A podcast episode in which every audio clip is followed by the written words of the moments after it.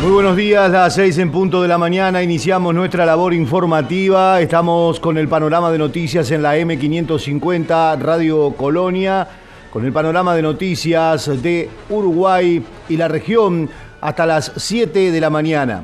En estos momentos tenemos en Colonia una temperatura de 12 grados 9 décimas, todavía el cielo cubierto, algunas precipitaciones. Para el resto de la jornada, cubierto a nuboso, probables precipitaciones aisladas. Para mañana viernes 4 la mínima, 18 la máxima. Cielo algo nuboso, cubierto. Heladas agrometeorológicas en la madrugada, hacia la tarde algo nuboso y nuboso. El sábado desciende la temperatura 3 de mínima. La máxima no superará los 15 grados con cielo algo nuboso. También probables precipitaciones para el sábado hacia la tarde, según el Instituto Uruguayo de Meteorología, que todavía mantiene una alerta meteorológica de color naranja para todo el norte del país por persistencia de tormentas y lluvias y color amarillo para el litoral norte, toda la zona centro y la zona este del territorio nacional. En la República Argentina, mientras tanto, en Capital Federal la temperatura actual 13 grados 3 décimas, cielo cubierto con lloviznas, la humedad 95%, la máxima prevista para hoy 18 grados, para mañana no tenemos presencia de lluvias, de acuerdo al pronóstico, con una mínima de 8, la máxima 18 grados hacia el sábado, situación similar con temperaturas que no superarán los 16-17 grados. Desciende la temperatura hacia el domingo, 3 la mínima, 14 la máxima. El cielo estará despejado a partir del próximo lunes, según el informe del Servicio Meteorológico argentino con cielo nublado a partir del miércoles en el pronóstico extendido.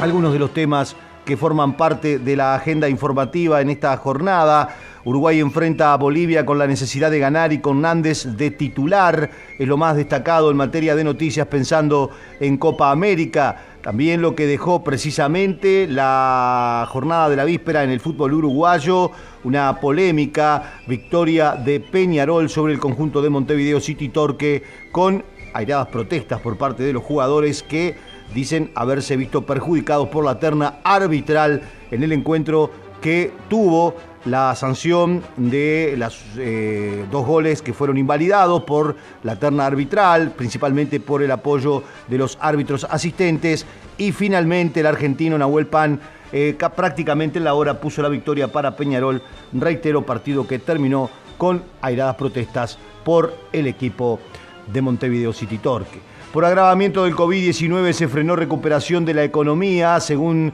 titula esta mañana el diario El País, las vacunas chinas en el banquillo que dicen los expertos uruguayos, caso Andrea Panini, jueza dio tenencia del niño a los abuelos paternos, Sebastián Brusoni, otro uruguayo cuyo nombre está entre las estrellas, presentan la rendición de cuentas y hay malestar en Cabildo Abierto. Son los temas que de eh, las eh, redes sociales y el aporte de la página web del diario El País aparece como los más destacados. A 86 años de su muerte, Carlos Gardel y el fraude detrás de su nacionalidad francesa, un informe especial del diario El País en esta jornada, donde además se detiene en lo que ha sido la postura de Uruguay, trancando fuerte a Nicaragua en la OEA tras denuncia del régimen de Ortega. Nos vamos ahora al observador. El Poder Judicial se encamina a suspender la feria de julio por fuerte atraso en expedientes. El Parlamento aprobó ley que permite suspender o modificar ferias judiciales. El Colegio de Abogados habla de paralización o fuerte afectación. El Tribunal de Cuentas mantiene la feria porque dice que ha seguido funcionando. Mientras tanto, se eh, está discutiendo qué es lo que va a ocurrir precisamente en este sentido. Caída trimestral del PIB compromete previsión de crecimiento del gobierno para el 2021. Según analistas, los privados consideran poco probable que el PIB pueda crecer a una tasa de 3,5%. El Ministerio de Economía y Finanzas analizará ese dato antes de presentar la rendición de cuentas a fin de de mes son los temas destacados hoy en el Observador. Otro de los temas que forma parte de los datos en Uruguay a esta hora, según el reporte del Ministerio de Salud Pública, hubo 25 fallecimientos y 1.805 casos nuevos en 16.916 análisis en lo que se refiere al COVID-19. El SINAE informa que son 22.761 las personas cursando la enfermedad, 364 están en centros de cuidados críticos. Más datos, vuelan palos. Paganini sobre Gaza Yago dijo cuando era momento de cerrarlo, honrosamente se decidió seguir, es lo que evaluó el ministro de Industria sobre esta polémica obra. Y lo que decíamos, el partido me quedará grabado y seguiré diciendo que fue un robo. Esta fue la expresión del futbolista Cócaro. Basta de callar y aguantar que todo eh, sea como algunos quieren, que sean beneficiados, escribió el jugador y agregó, la tiene el entorno. El futbolista que fue suspendido, el delantero Matías Cócaro, se manifestó en su cuenta de Instagram tras la derrota 1 a 0 con Peñarol en el Francini, a la que consideró de un robo tras los dos goles que le anularon a su equipo y que terminó con su expulsión por las protestas.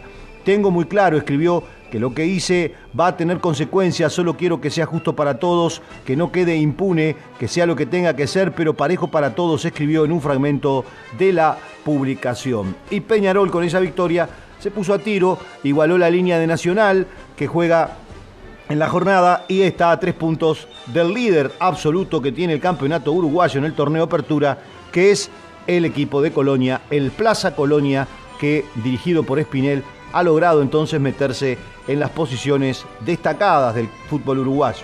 Campaña contra la LUC, el gobierno negó la cadena pero ofreció espacio en medios públicos, según titula esta mañana el diario La República. Michelini sobre la negativa del gobierno a la cadena nacional dijo el gobierno tiene una actitud restrictiva.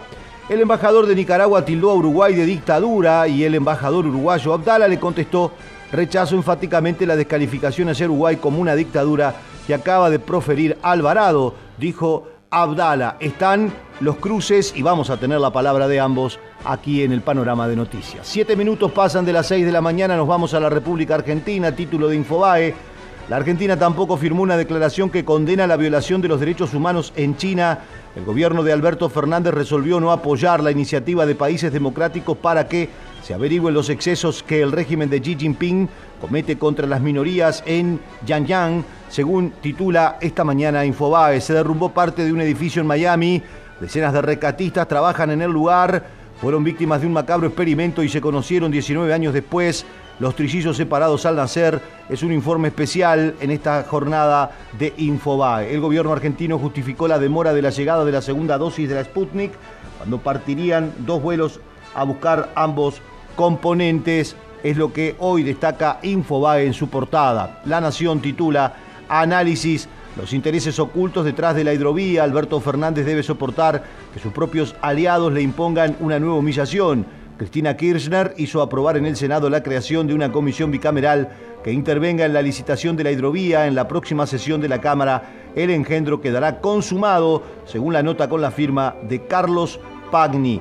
Más temas destacados, Brasil ganó en el descuento luego de una discutida decisión de Pitana en la Copa América, otro de los temas que también forma parte del fútbol, que ahora la existencia del VAR y el uso que le dan los árbitros también está siendo cuestionado por los protagonistas. Proyección que dijo Guzmán sobre una posible devaluación luego de las elecciones.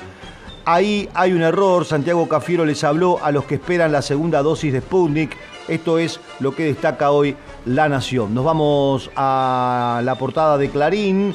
En su página digital, plan de inmunización por la falta de la segunda dosis, el gobierno analiza combinar la Sputnik con otras vacunas, según destacan en esta jornada, en títulos de Clarín, también eh, con Macri y Larreta, Juntos por el Cambio se mostró unido, pero igual tendría internas. Escenario que parezca un accidente, la tarea más difícil para el frente opositor. El canciller se defiende, Solá dijo que desde afuera no se puede objetar las leyes electorales. Son títulos que destaca Clarín en esta jornada. Nos vamos ahora a noticias argentinas, pasan nueve minutos de las seis de la mañana. La cúpula de Juntos por el Cambio ratificó la unidad, aunque no hubo definiciones sobre las listas.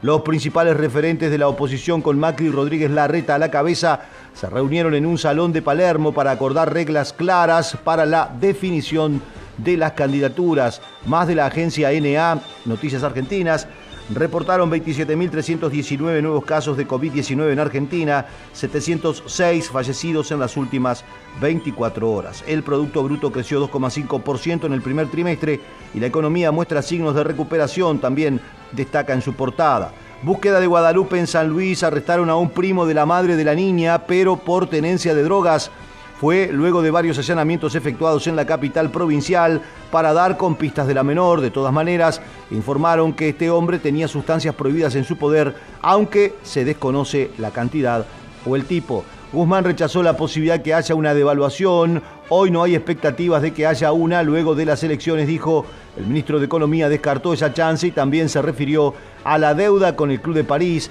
la inflación de mayo y al futuro de la industria. Diez minutos pasan de las seis de la mañana. Comunicate con nosotros por WhatsApp. 598-092-560-565 o al 598-092-338-126. Los sábados, los sábados, a partir de las 18, un duende acompañará tu tarde. Un clásico de la radio. Multitemático, divertido, solidario, con grandes invitados y muy buena música. Aquí, en AM 550, llega El Duende. Guillermo Petruccelli. Blins, suministro de personal, portería, limpieza, hotelería y gastronomía. Por consultas 099-577-533 o info arroba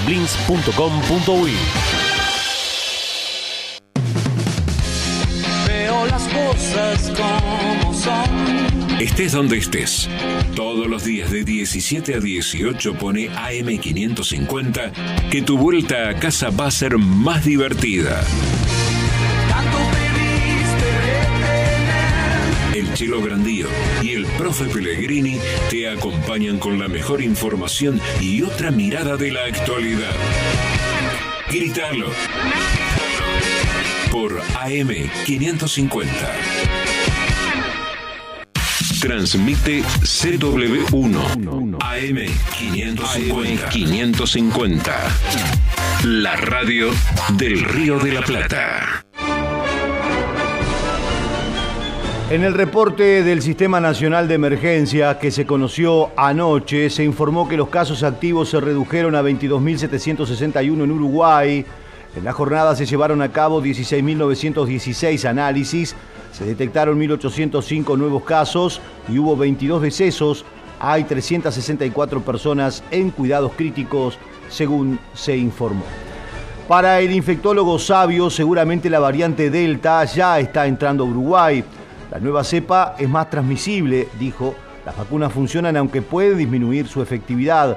No tenemos que olvidar que estamos en plena pandemia, afirmó el infectólogo Eduardo Sabio, que dijo que todos los indicadores señalan que la situación de la pandemia viene mejorando en el país. Indicó que la primera señal positiva fue la disminución de ingresos a terapia intensiva. Otros indicadores han sido el descenso de hospitalizaciones y por último la reducción en el número de contagios. Sobre este tema, entrevistado por Canal 10, Eduardo Sabio manifestó. Primero fue lo que se esperaba fuese la primera señal, que era la disminución de ingresos a terapia intensiva, que viene ocurriendo día a día. Luego se esperaban otros indicadores, que eran justamente el descenso de hospitalizaciones, más tardíamente el descenso en el número de contagios, que eso ya está pasando. No solamente tenemos menos contagiados día a día, sino que nuestro índice de positividad también cae. Usted recuerda que hace unas semanas estamos por arriba de 20, ahora estamos con 12,3 de positividad y eso es muy bueno. Cuanto más baje ese nivel de positividad, será que mayor control de la pandemia tendremos.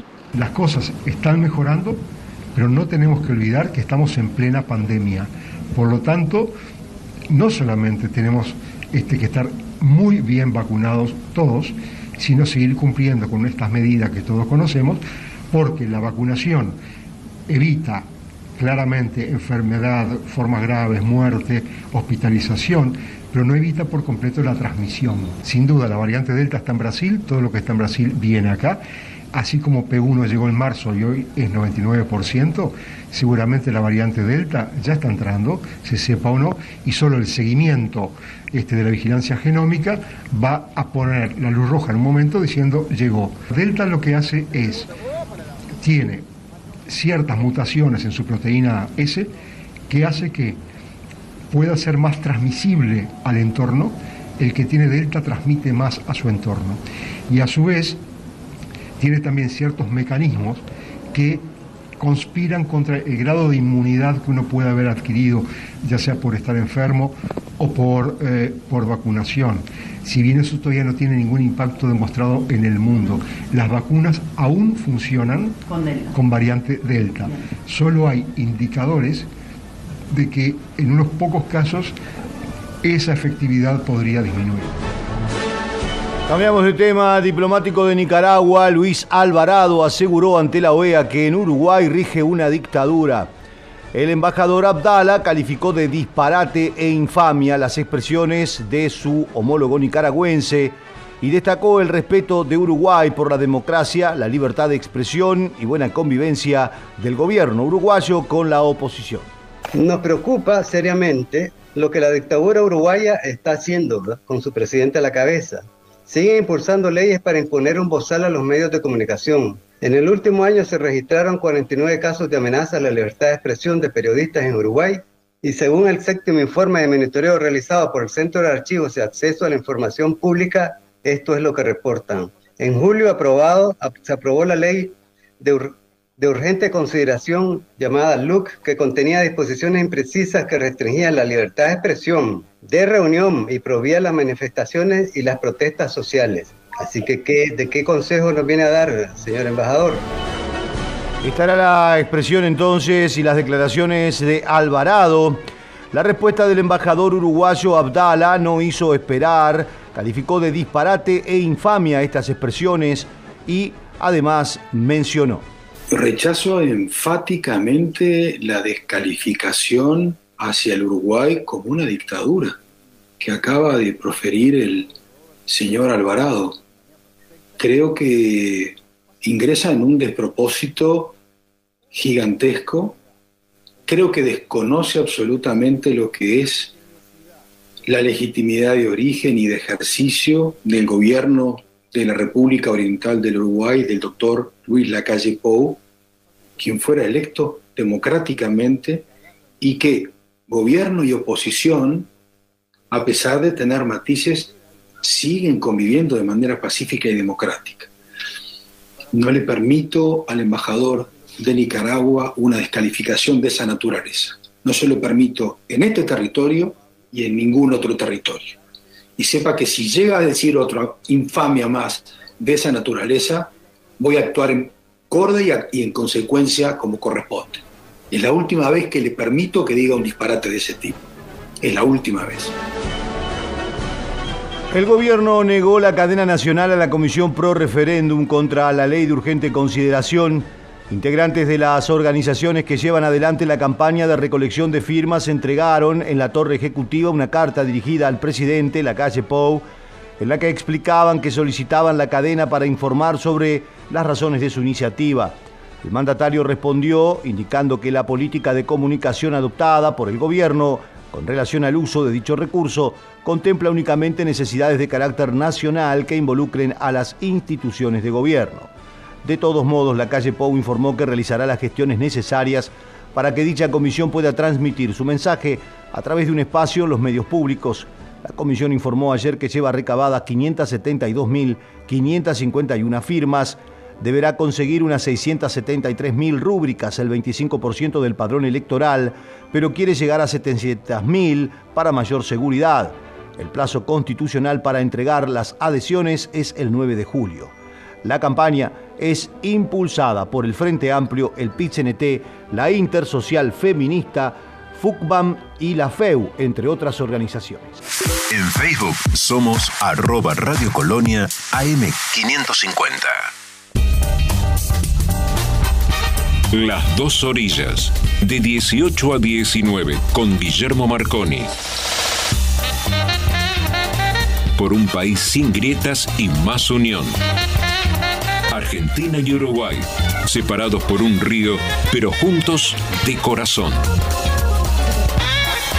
Las dos orillas. De lunes a viernes, de 18 a 19 por AM550.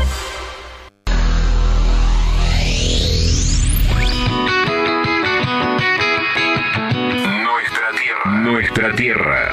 Con Fernando Bertelo, Esteban Fuentes y Facundo Mezquida. Facundo Mezquida. Nuestra tierra. Todos los sábados. Todos los sábados. De 6.30 a 9. Con la mejor información del campo. Nuestra tierra. Nuestra tierra. Por Colonia AM 550. No esperes al fin de semana para estar informado. Colonia Agropecuaria. Es tu programa. Lunes a viernes de 14 a 16 por AM 550 Radio Colonia. Colonia, Uruguay.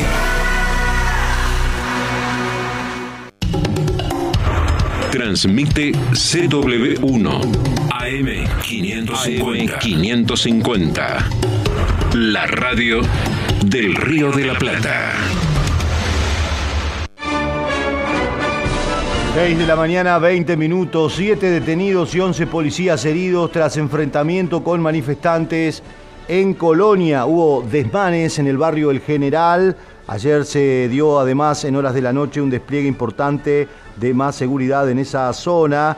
En un total de 7 detenidos, 11 policías heridos fue el saldo del enfrentamiento entre un grupo de jóvenes que atacaron un destacamento y quemaron contenedores en un barrio periférico de la ciudad de Colonia del Sacramento, en el barrio El General. La charla es con el jefe de policía, Johnny Diego. Nosotros teníamos la, noticia a través de las redes de que había una convocatoria de jóvenes del general, este, em, teniendo como fundamento la convocatoria la muerte de un muchacho que ocurrió el fin de semana, una persona que, un joven de, de 16 años que se, suicidó, ¿verdad? Este, y, bueno, no digo, pensamos que era una convocatoria pacífica por un tema de, de dolor, digamos, de, de haber perdido a, un- una persona conocida, a un ser querido de repente. Pero al caer la noche se transformó en una agresión hacia un local policial que tenemos allí, que funciona como un destacamento en el medio del barrio general, ¿verdad? Ahí tuvimos que concurrir este, con el grupo de respuesta táctica, ¿verdad? En, apoyo al personal que allí presta servicios, era una verdadera lluvia de, no de piedritas, de, de- de- medio ladrillo para arriba. Esta gente prendió fuego a un par de contenedores, tuvimos que incursionar este, varias veces hacia ellos este, bajo la pelea en, en procura de detener a algunas personas. Se lograron este, detener siete personas. Allí se hizo presente la fiscal este, de, de entrada de, de Colonia Sacramento. Tenemos también el resultado de 11 policías este, lastimados por producto de la, de la pelea, alguna, algún golpe más que nada. ¿no? ¿Y cuántas personas estima usted que participaron en esta agresión hacia el local policial? Y nosotros estimamos que entre 50 y 60 personas más o menos. ¿Y se puede saber por qué eh, la emprendieron contra eh, este destacamento? ¿Por qué? Si hubo en algún momento algún este argumento que se utilizó para eso? En, en- en esta zona este, vive gente normal, trabajadora, ¿verdad? Buenos vecinos, que incluso la verdad quiero agradecer públicamente porque en todo momento mientras estábamos operando nos dieron el apoyo, ¿verdad? Y lo que nosotros pensamos que en, en esa zona lamentablemente, así como vive gente de bien, trabajadora, también vive un- una serie de, de conocidos delincuentes, ¿verdad? Que se dedican al consumo de drogas y a la venta de drogas, que constantemente, obvio, estamos eh, encima de ellos, ¿verdad? Y bueno, esto es una forma de, eh, querer forzar o, digamos, o proponerle a la policía que retrocedan de, de su, de su estilo operativo, ¿no? Cosa que no va a ocurrir, ni que hablar. Ahí estaba la palabra del jefe de policía de Colonia sobre los incidentes en esa zona del general. No se descartaba más detenciones producto de las indagatorias que se estaban llevando a cabo y por supuesto estaba de por medio la intervención de la Fiscalía tomando declaración a los detenidos. Nos ocupamos ahora de otro tema. El expresidente Julio María Sanguinetti habló sobre la regasificadora. Dijo, no quiero discutir con Mujica, los hechos hablan por sí solos. El expresidente colorado Julio María Sanguinetti fue consultado tras las declaraciones del exmandatario José Mujica, que recordó que los partidos de la actual coalición de gobierno apoyaron la construcción de la fallida regasificadora que ahora critican. Bastaría hablar con, su vicepresidente y ministro Astori, que fue muy claro en decir que fue una mala idea y que eh, fue inviable desde el primer día. O sea, más que mi palabra importa la de Astori. ¿Cómo ve todo ese tipo de cosas que a veces pide la izquierda del subsidio? Por ejemplo, el tema de la caña de azúcar, tantos millones de dólares también que hace perder. Bueno, ganancia o pérdida y lo tiene que estudiar este, en cada caso el Estado. Porque hay casos en los cuales el Estado pierde, pero hay razones sociales que pueden justificar. Eh, no es el caso de la regasificadora. La regasificadora fue un mal proyecto desde el principio, que no atendía un interés social, además este, eh, los hechos están a la vista. Resultó inviable el primer día y cuando Argentina se fue, y entonces se perdió el principal socio, el principal cliente para comprar el gas, aquello era un disparate seguido y se siguió y se perdieron 213 millones de dólares. Cuando Mujica dice que, que apoyaron todos los partidos, ¿a qué se refiere? Pero mire, yo no, no, no, no quiero discutir con Mujica, yo diría que los hechos hablan por sí solos y vuelvo a decir, en estos días también una opinión muy calificada, la de el hombre que condujo la economía del país en estos 15 años, que fue los 15 años del frente que fue Astori, fue categórico reconocer. Recordemos que en su audición radial, eh, Mujica señaló que los partidos tradicionales participaron y votaron el proyecto de la planta regasificadora impulsado durante el gobierno que él encabezó. Es bueno tener memoria, dijo en su momento Mujica, sobre las pérdidas de dinero público que cuestionan los partidos que entonces eran oposición en la administración del Frente Amplio el expresidente Mujica puntualizó que hay una parte importante de pérdida para la empresa contratante que perdió 100 millones de dólares por quebrar el contrato y se le cobró, dijo. Los, pilotos, los pilotes que se enterraron no los pagó el pueblo uruguayo, los pagó la empresa y en definitiva, si hay pérdida al final es mínima en relación a los números que hemos manejado, concluyó. Recordó que Uruguay ya había intentado otros proyectos vinculados al gas que también fracasaron y en ese sentido habló del eh, gasoducto Cruz del Sur durante el gobierno de Jorge Valle, que se hizo para recibir gas desde la Argentina, pero también fue un fracaso porque el gas que se consiguió es mínimo, dijo el expresidente Frente Amplista. Días atrás, el senador Danilo Astori reconoció que la regasificadora de Gasallago fue un error grande que quien fuera vicepresidente durante el gobierno de Mujica, cuando empezó el proyecto, dijo hicimos una regasificadora para venderle gas a la Argentina que no tenía ningún sentido. Gas Sayago es una sociedad anónima propiedad de UTE y ANCAP, creada en el 2011, estuvo encargada de gestionar el proyecto de la regasificadora durante los gobiernos del Frente Amplio, encabezados por Mujica y Vázquez respectivamente. El emprendimiento comenzó a sufrir complicaciones en febrero del 2015, cuando se evidenciaron diferencias técnicas entre el consorcio franco-japonés que se encargaría de construir y operar la planta durante 15 años y la brasileña OAS que realizaba las obras de muelle y escolleras. En el 2015 se firmó la rescisión del contrato entre Gasallago y el consorcio francés-japonés, con lo que las tareas de construcción se detuvieron definitivamente. A partir de esa rescisión, el Estado uruguayo cobró una garantía de 100 millones de dólares. El gas está en proceso de liquidación actualmente. Cambiamos ahora de tema, vamos a ocuparnos de lo que mm, vienen siendo las noticias destacadas en Uruguay a esta hora sobre, eh, perdón, vamos a retomar el tema de Gas porque habló recientemente el ministro de Industria, Energía y Minería que dijo que de pique se constató que el proyecto tenía problemas de viabilidad. Sobre Gas Sayago Paganini dijo cuando era momento de cerrarlo honrosamente se decidió seguir. El ministro de Industria, Energía y Minería, Omar Paganini, y los directores de la empresa UTE comparecieron ante la Comisión de Industria del Senado tras ser citados por la auditoría que realizó el directorio del ente. A la salida, el secretario de Estado brindó una rueda de prensa donde aseguró que tras la auditoría que realizó PricewaterhouseCoopers, se constata que el proyecto tenía de pique problemas de viabilidad. La demanda de gas no estaba asegurada para sustentar un proyecto de este tamaño. Los costos que al momento de arrancar ya se sabían que no eran los que inicialmente previstos. El proyecto no iba a dar los resultados que dio. Se avanzó igual con Argentina o sin Argentina, indicó el ministro. Se fracasó y cuando era el momento de cerrarlo honrosamente a principios del 2015, se decidió seguir adelante cuatro años más y el resultado es un montón de gastos, agregó el titular del ministerio. Dijo que en realidad lo que hay que preguntarse es por qué se insistió tanto en una cosa que ya estaba fallida y cuando el Uruguay tenía otra situación con más energías renovables. Uruguay no precisaba ese volumen de gas y no tenía el mercado argentino asegurado, dijo el ministro. Después, una serie de decisiones de gestión que indican errores, por ejemplo, la falta de un estudio de sensibilidad de riesgos, una serie de cosas más técnicas que también se discutieron, concluyó. Por su parte, Alejandro Sánchez, legislador frente amplista, precisó en primer lugar que el informe de PricewaterhouseCoopers habla de gastos incurridos y que la presidenta de UTE en conferencia de prensa habla de pérdidas. Lo que confunde la presidenta es que las pérdidas se componen de los gastos menos los ingresos y hubo un cobro de 100 millones de dólares que salieron de las finanzas de GLC, el consorcio franco-japonés, no del Estado uruguayo, que significaron un ingreso para el Estado, indicó. Por tanto, desde el punto de vista del gasto del Estado uruguayo, no son 213 millones de dólares, pero es más, hay unos 20 millones de dólares que son pagos de impuestos al propio Estado uruguayo por lo cual no se puede asumir que el Estado en el año público perdió esos montos, concluyó.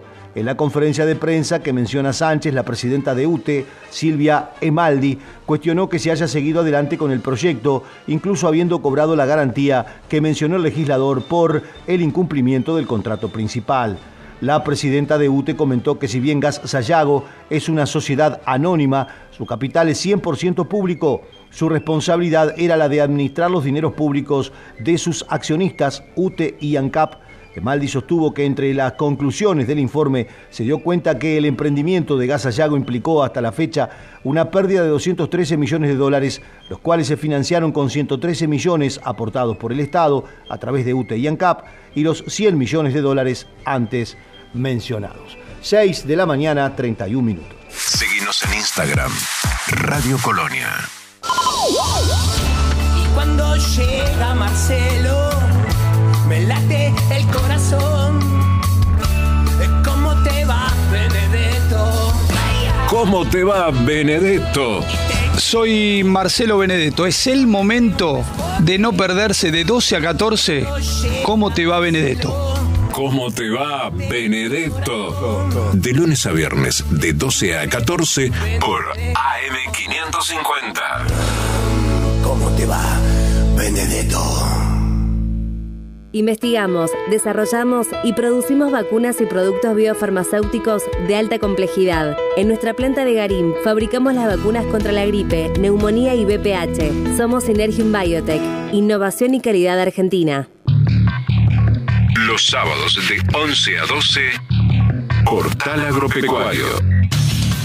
Una mirada diferente para conocer la producción, la comercialización, la industria y los mercados de alimentos de la Argentina. Con Horacio Esteban, Portal Agropecuario, por AM 550.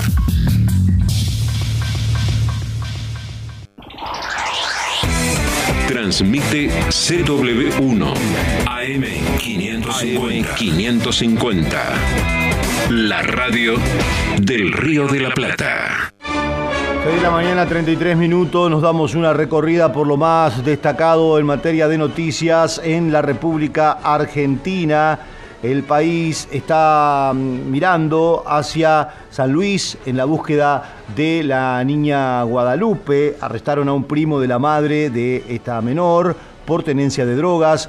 Fue luego de varios allanamientos efectuados en la capital provincial para dar con pistas de la niña. De todas maneras informaron que este hombre tenía sustancias prohibidas en su poder. Un primo de la mamá de Guadalupe Lucero, la niña de 5 años que lleva desaparecida nueve días en San Luis, fue detenido ayer luego de varios allanamientos efectuados por personal de la policía de esa provincia, aunque fue por tenencia de drogas. Fuentes judiciales informaron que este hombre tenía sustancias prohibidas en su poder, aunque se desconoce la cantidad o el tipo. La policía lo llevó para interrogarlo y los investigadores consideraron que la pista sobre una vinculación narco es una hipótesis que aún manejan en el caso de la pequeña desaparecida. La detención se produjo en un departamento de un edificio ubicado en la calle Junina en 1200, en pleno centro de la capital de San Luis, muy lejos del barrio 544 viviendas, donde residía y de donde desapareció la niña de apenas 5 años. Otro tema también en la República Argentina, el ministro de Economía Guzmán rechazó la posibilidad de que haya una devaluación. Hoy no hay expectativas de que haya una luego de las elecciones, indicó. El ministro de Economía descartó esa chance y también se refirió a la deuda con el Club de París, la inflación de mayo y al futuro de la industria. Martín Guzmán rechazó ayer por la noche la posibilidad de que haya una devaluación del peso luego de, las elecciones legislativas que se llevarán a cabo en noviembre próximo. No hay nada más regresivo y que genere pobreza que un salto cambiario, dijo. Hoy no hay expectativas de que haya una devaluación luego de las elecciones. Hablando con la señal de cable C5N, el funcionario se refirió a la deuda que el país tiene con el Club de París y señaló el entendimiento con el Club de París efectivamente es un paso importante que nos va a dar un horizonte de mayor previsibilidad. Lo que hay que ir es resolviendo los problemas que uno a uno se le había generado a la Argentina y también manejarse con seriedad y llevarle tranquilidad a la gente sobre la base de lo que efectivamente se esté haciendo, indicó. Guzmán criticó a la gestión macrista al remarcar que el gobierno anterior había dejado un problema de escasez de dólares que redundó en deuda que afecta la vida de la gente. Por otra parte, destacó que la industria tiene un rol absolutamente central en el desarrollo de la economía. Consideramos que sin industria no hay futuro, dijo. Hay una política industrial muy clara. Con nuestro gobierno la industria está creciendo cuando antes había sido vapuleada, sostuvo. Asimismo afirmó que hay sectores que piden que el gobierno repita las mismas políticas que llevaron a que la industria sufra un golpe muy fuerte, como reformas impositivas que bajen la carga o los impuestos a las ganancias de las empresas. Estas medidas lo único que hicieron fue debilitar al Estado y generar más desigualdad. Hay sectores que nos piden que implementemos políticas que ya está demostrado que fracasan, agregó el funcionario. Continuando con la recorrida por los principales temas que hoy son noticia en la República Argentina y que están destacadas en la agencia Noticias Argentinas, la cúpula de Juntos por el Cambio ratificó la unidad, aunque no hubo definiciones sobre las listas. Los principales referentes de la oposición con Macri y Rodríguez Larreta a la cabeza se reunieron en un salón de Palermo para acordar reglas claras para la definición de las candidaturas. En medio de la fuerte interna que sacude especialmente al PRO, la Mesa Nacional de Juntos por el Cambio se reunió en el barrio porteño de Palermo y hubo acuerdo total en sostener la unidad del espacio para enfrentar al kirchnerismo, aunque no hubo avances respecto de la conformación de las listas. La discusión sobre si acordar listas de unidad en los principales distritos o bien organizar una competencia interna en el marco de las PASO no quedó saldada, aunque sí se resolvió mantener el sello de Juntos por el Cambio sin cambios, ya que se trata de una marca ya instalada y conocida por la sociedad. Vamos a trabajar para tener una sola lista y si tenemos una paso para aumentar el volumen político, lo vemos con agrado para enfrentar al kirchnerismo, enfatizó el jefe del bloque del PRO en diputados, Cristian Ritondo, quien expresó la voz del PRO ante los medios de comunicación ante la ausencia de la presidenta Patricia Bullrich por motivos personales. El conclave opositor tuvo lugar en el espacio de eventos Calpón de los Milagros, y entre otros referentes congregó al expresidente Macri, al jefe de gobierno porteño, Horacio Rodríguez Larreta, al titular de la UCR, Alfredo Cornejo, y al referente del peronismo republicano, Miguel Ángel Pichetto. Vamos a otro tema más también en la República Argentina, destacado en esta jornada y tiene que ver con el último reporte de casos de COVID-19. Reportaron 27.319 nuevos casos y 706 fallecidos en las últimas 24 horas en la República Argentina. Además, el Ministerio de Salud confirmó que son un total de 7.241 las personas internadas en terapia intensiva en toda Argentina.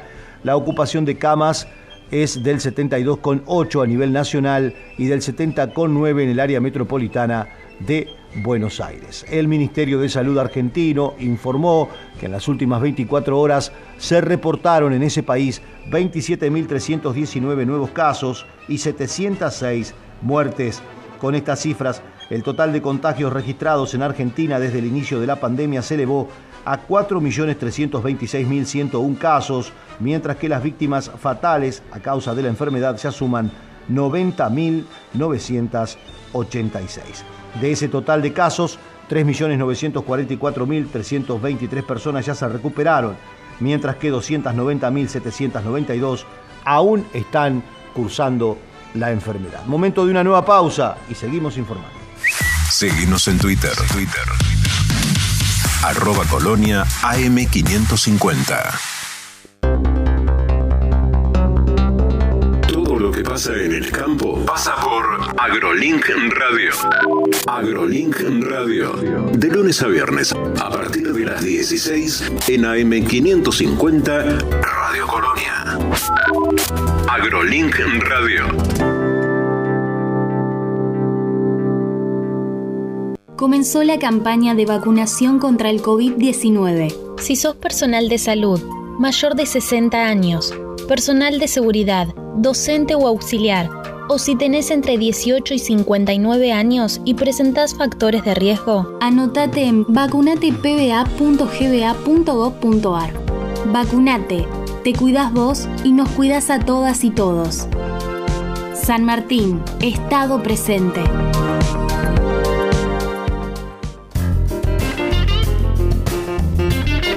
De 9 a 12 llega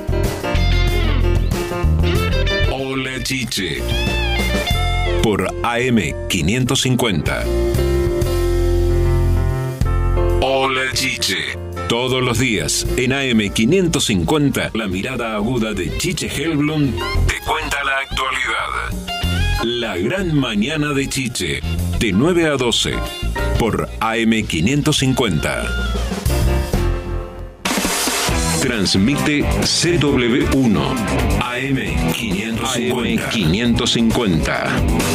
La radio del Río de la Plata.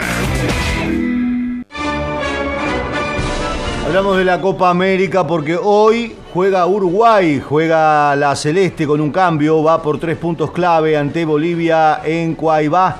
Los celestes van por su primer triunfo ante un rival que aún no sumó con un solo cambio entre los titulares. Ingresa Nández por Giovanni González.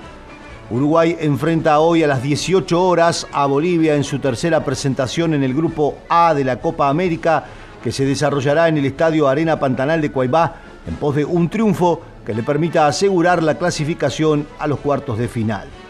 Los celestes debutaron con derrota ante Argentina 1 a 0 y empataron con Chile 1 a 1. Buscan su primer triunfo en el certamen ante un equipo del altiplano que hasta el momento solo suma derrotas.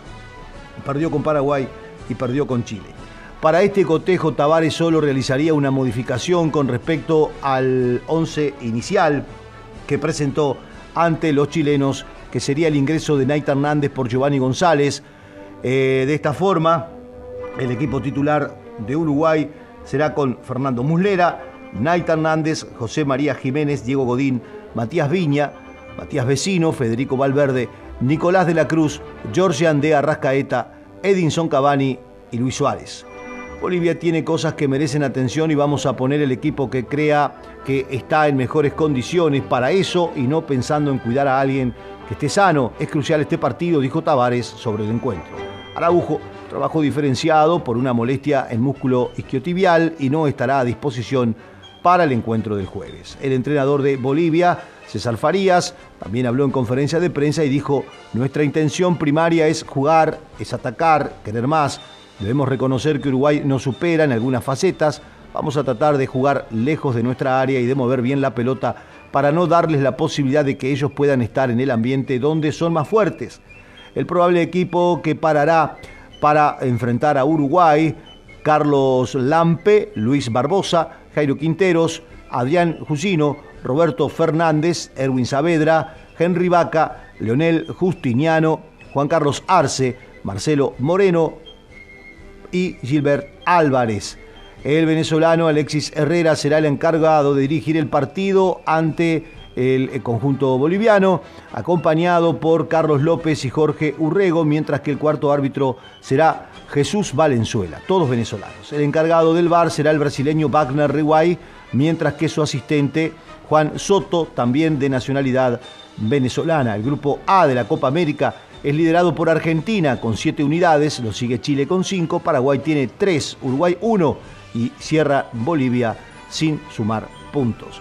Y ayer ganó Brasil, pero también terminó con polémica este encuentro, ya que precisamente la actuación del árbitro Pitana generó algunas, eh, algunos comentarios negativos, sobre todo por eh, dejar jugar una mm, pelota que había dado en el propio eh, árbitro del encuentro y de esa manera entonces se entendía por parte de los futbolistas colombianos que se debieron detener las acciones. El rebote en el árbitro derivó en un jugador norteño que habilitó hacia la izquierda al futbolista que envió un centro para el cabezazo de Firmino que eh, lo empató tras lo que la prensa considera un error garrafal de Pitana y Casemiro de cabeza lo ganó cuando ya estaban en los descuentos.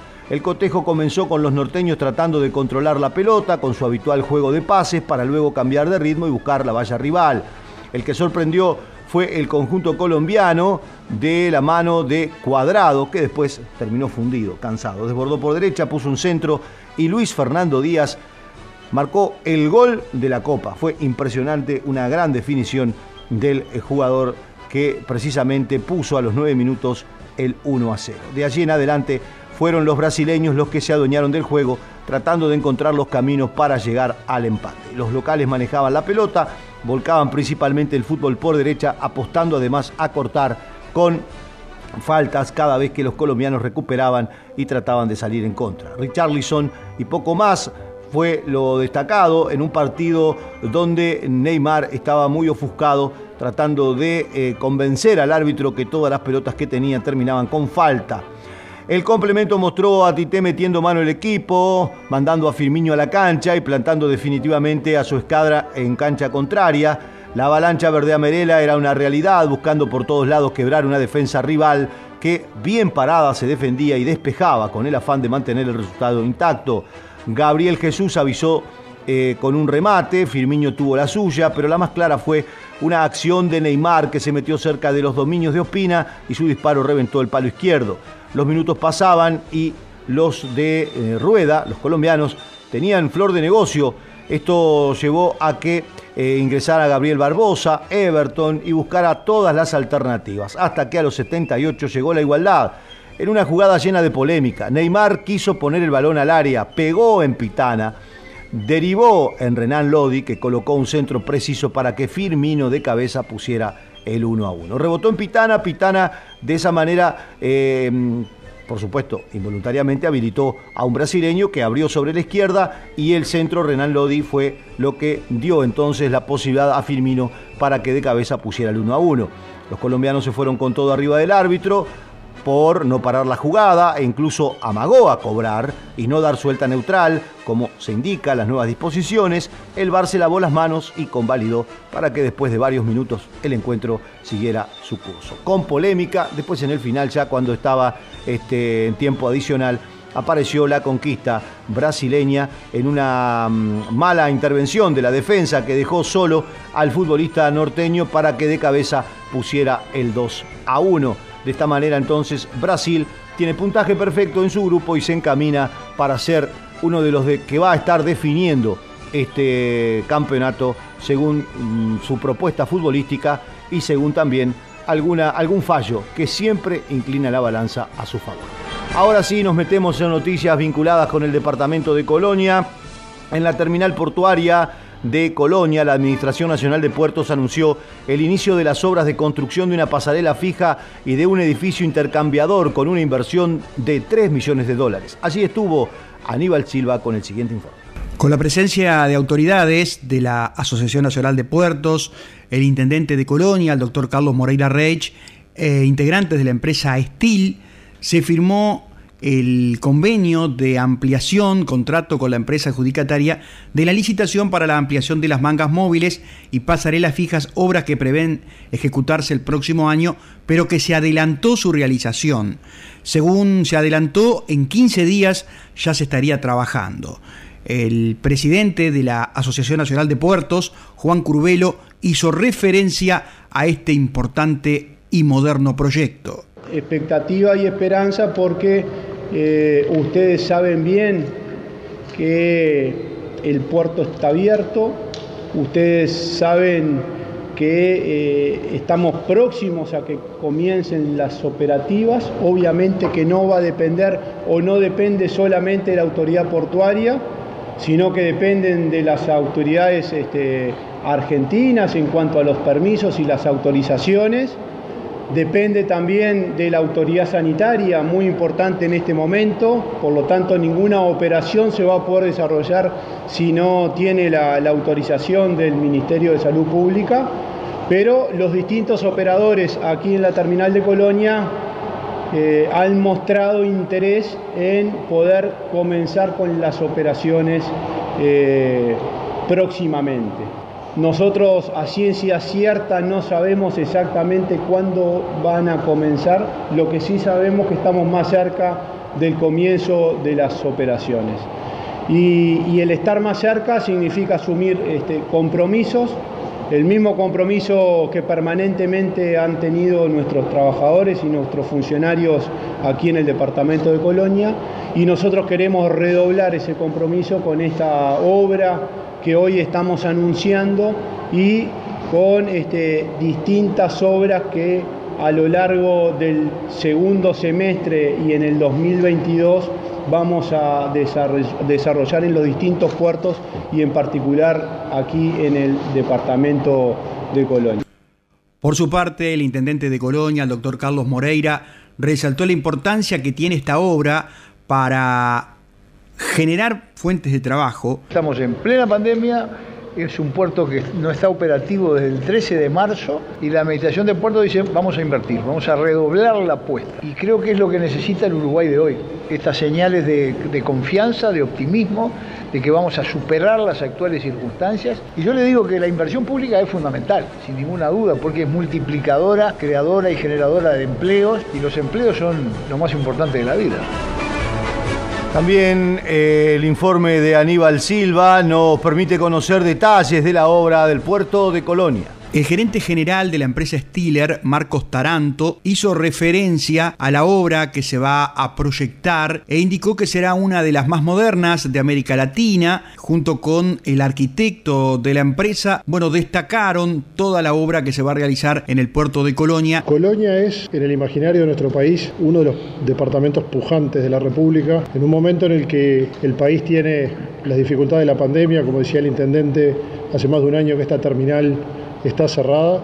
La NP dice quiero vale 4 y sigue invirtiendo en dotar al país y al departamento de Colonia, ni más ni menos con las mejores pasarelas que uno ve en Europa en cualquier ferry, en cualquier aeropuerto. En ese contexto, que ustedes elijan nuestra firma, luego del proceso de la primera experiencia, nos redobla la responsabilidad y acá el equipo de nuestra empresa constructora, de nuestra empresa de gerenciamiento, nos pone con el máximo compromiso para llevar a cabo esta obra que en próximos 15 días vamos a estar implantándonos y que en el marco de los próximos 12 meses esperemos tener culminada. Todo lo que nosotros hacemos impacta en la ciudadanía, impacta en, la población e impacta en la actividad económica. Es esta la industria de la construcción la que está llamada post pandemia a ser uno de los motores de la economía que pueda brindar las oportunidades para que el Uruguay, como dicen los economistas, crezca en B, en una B corta que nos lleve en el post pandemia a retomar los índices de crecimiento y de actividad que el país necesita y que el país merece. Por su parte, el subgerente de infraestructura de la Asociación De Puertos, Alfredo Goncalves, hizo referencia a lo que será la obra, una obra majestuosa para el puerto de Colonia que lo va a colocar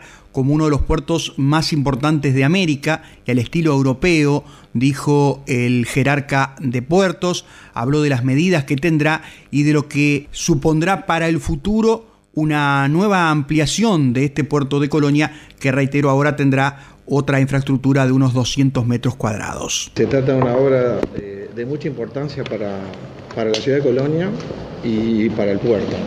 Como bien saben, eh, a través de la licitación 17406 eh, se construyeron mangas y pasarelas eh, que complementaron este edificio de la terminal tan hermoso como dice recién mencionaba el intendente. La obra, la inicial, llegó a absorber y dotar al, muelle de, cabotaje y parcialmente al muelle Unión de pasarelas y más. En esta instancia, eh, en ampliación, lo que es la ampliación este, número 2 de, este contrato, la obra esta va a permitir, su objeto es permitir eh, completar lo que es la línea de pasarelas fijas en el muelle de Unión hasta su encuentro con el muelle Ultramar, en donde se eh, ubicará un edificio intercambiador de aproximadamente 200 metros cuadrados. Y Colonia se prepara para recibir mucho turismo interno en estas vacaciones de invierno, así lo aseguró el presidente de la Asociación Turística, Andrés Castellanos. Nosotros tenemos que seguir de alguna manera cuidándonos, pero pudiendo sostener este, nuestra estructura turística de alguna manera y que las empresas puedan trabajar, gastronómicas, hoteleras, guías de turismo, arrendadoras de autos, transporte, todo el mundo, ¿no? toda la comunidad. Y lo que Colonia va a hacer es, eh, ofrecer sus productos, ofrecer muchas promociones. Eh, junto con la Dirección de Turismo eh, estamos trabajando en subir al portal del destino todas las promociones privadas que, estén en oferta para, para, para estas vacaciones de invierno. Colonia va a ofrecer lo que tiene para dar, que es una calidad de servicio muy calificada, toda su naturaleza, eh, todas sus experiencias con, los vinos, con los quesos, con, todo el territorio, la riqueza de todo el territorio, que para este invierno eh, me parece que es una gran propuesta, ¿no? de las más apetecibles que puede haber en el Uruguay. Y esperamos recibir mucha gente. Eh, esa, es la expectativa. Decías recién en la charla que eh, la expectativa era alta con las vacaciones de invierno. ¿Esto significa que ya las consultas son importantes y ya se puede hablar de algún este, porcentaje de consultas y de reservas para las vacaciones de invierno? Eh, ¿qué, datos se están manejando cuando todavía estamos ahí a, unos días del comienzo de, estas, de estas dos semanas? Mira, no, no, si, te doy datos te estoy mintiendo, no, no tengo el relevamiento de la Cámara Hotelera, por ejemplo, que es quien nos pasa los datos, no tengo números todavía, pero te diría que hay sí una creciente demanda y que también es cierto que en, esta situación de pandemia la demanda va, va creciendo en la medida que nos acercamos a la fecha, ¿no? Que que no hay tanta reserva muy ante, muy anticipada. Es, mucho sobre, sobre el momento, pero sí es cierto que la demanda está, ha crecido en los últimos días, que por ejemplo eh, varios hoteles para este fin de semana que donde donde va, va a arrancar digamos la, las, vacaciones ya no ya no tienen lugar, o sea que está, está bien. estamos hablando del fin de semana, ¿no? Después, por supuesto, las vacaciones son, son 15 días y hay en entre semana que siempre disminuye porque hay gente que además presupuestariamente no puede, no puede salir muchos días. Entonces, eh, sí vamos a ir creciendo. Yo creo que vamos a tener una buena, una buena ocupación en vacaciones de invierno.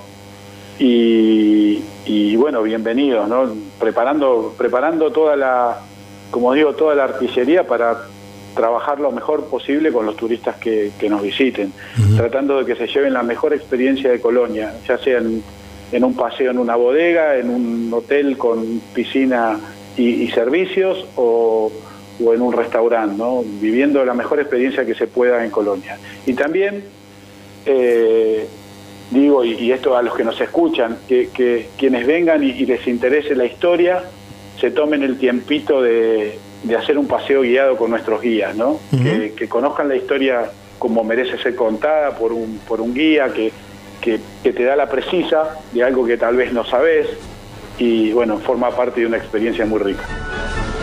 Estamos ya llegando al final de nuestro trabajo, actualizamos los datos del tiempo en Colonia a esta hora, según el Instituto Uruguayo de Meteorología, está quedando Solo en la zona norte y en el este del país, una alerta amarilla por persistencia de lluvias. Ya se eh, dio por eh, culminada la alerta naranja que había para el norte del territorio nacional. 12 grados, 5 décimas la temperatura actual, una máxima prevista para hoy de 17 grados, mañana 4 la mínima, 18 la máxima y para el sábado 3 de mínima, 15 la máxima. Ustedes continúan junto a la programación de la M550 en Radio Colonia, Levántate y Anda, nosotros y el encuentro con las noticias a través de flashes informativos.